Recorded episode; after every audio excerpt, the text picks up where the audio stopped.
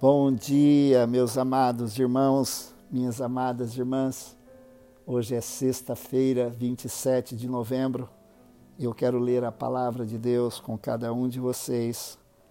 No livro do Apocalipse, no capítulo 19, a partir do versículo 6, nós lemos o seguinte: Em seguida, ouvi outra vez algo semelhante ao som do clamor de uma grande multidão como o som de fortes ondas do mar, como o som de violentos trovões.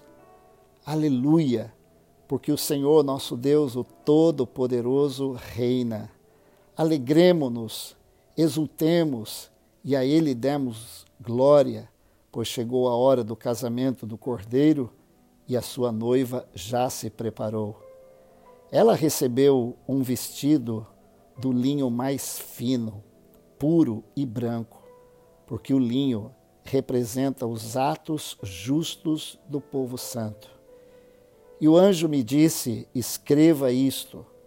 Felizes são os convidados para o banquete de casamento do Cordeiro. E acrescentou: essas são as palavras verdadeiras de Deus.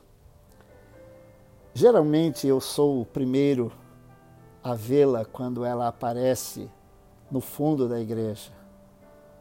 E ela faz com que as cabeças se voltem instantaneamente a cada fileira que passa. É assim que acontece com a noiva.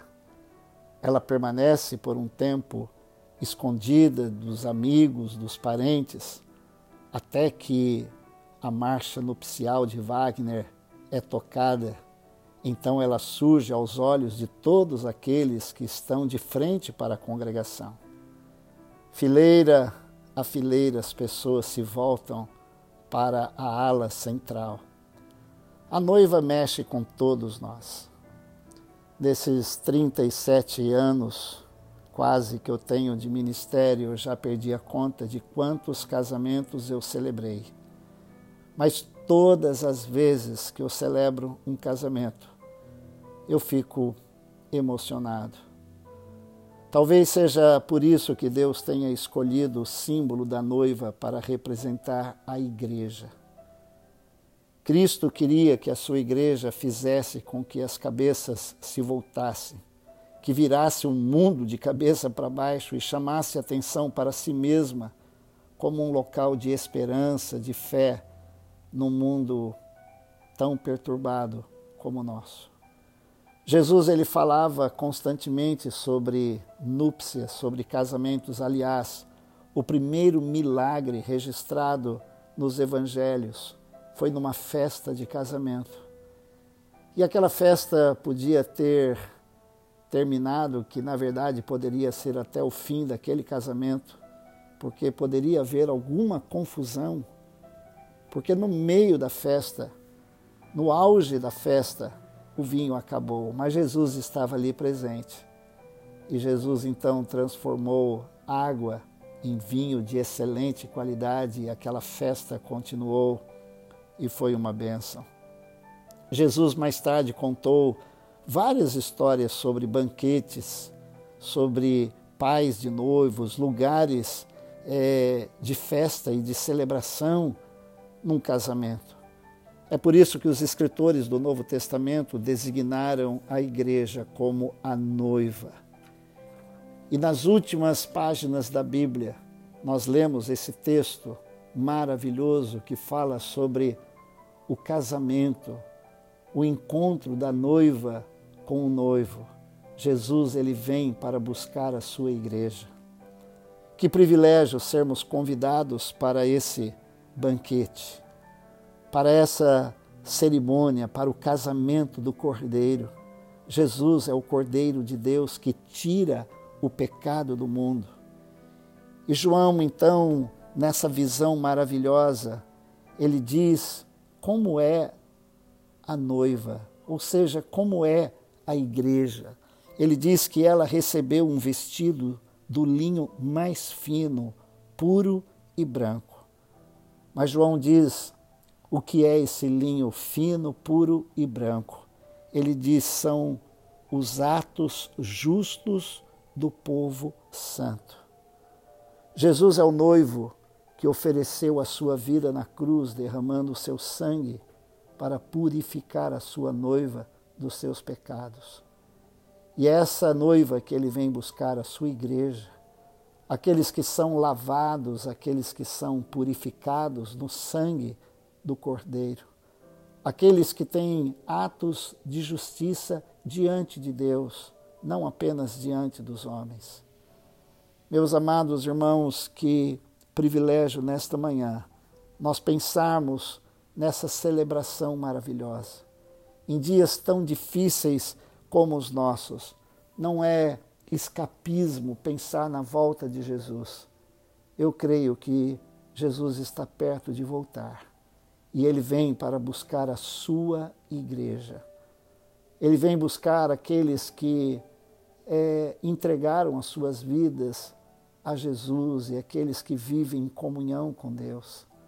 Que privilégio, meus irmãos. O João, ele diz que o reino do Senhor é estabelecido quando Jesus volta de vez. Aliás, o reino já está entre nós. Jesus ele vem para consumar no corredor da história, escrito agora por João, nessa visão maravilhosa, o ápice, o fechamento do calendário da história humana. É uma grande celebração de casamento. Que coisa linda esperar a volta de Jesus.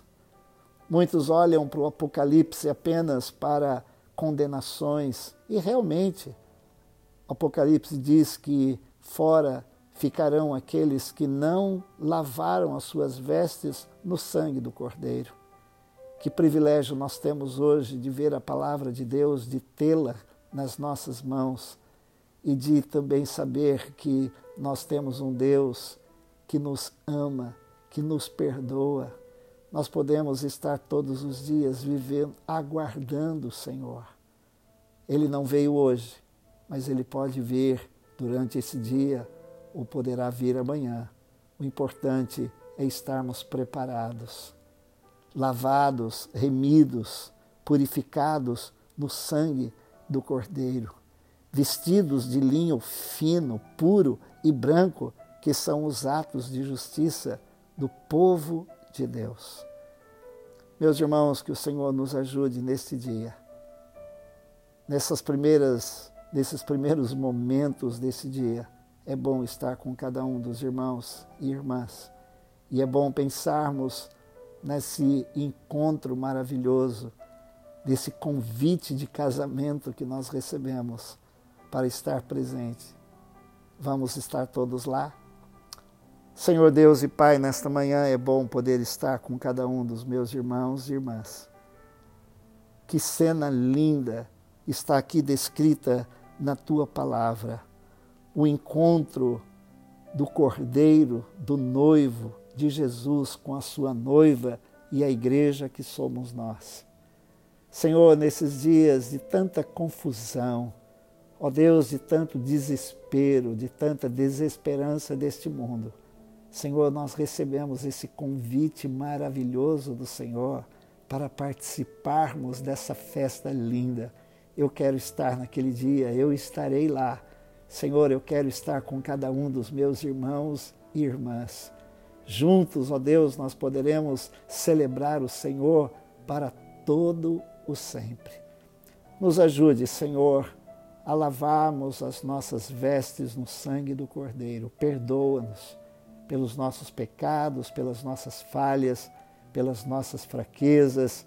Senhor, nos fortaleça, nos dê a tua graça, a presença do teu Espírito Santo, nos dando discernimento sabedoria, Senhor, para que possamos viver, Senhor, esta vida abençoada, nessa expectativa maravilhosa de um dia estarmos nesse banquete lindo e maravilhoso com Jesus, o nosso Rei, o nosso Senhor. No nome precioso de Jesus, Senhor, nós oramos e agradecemos. Deus te abençoe.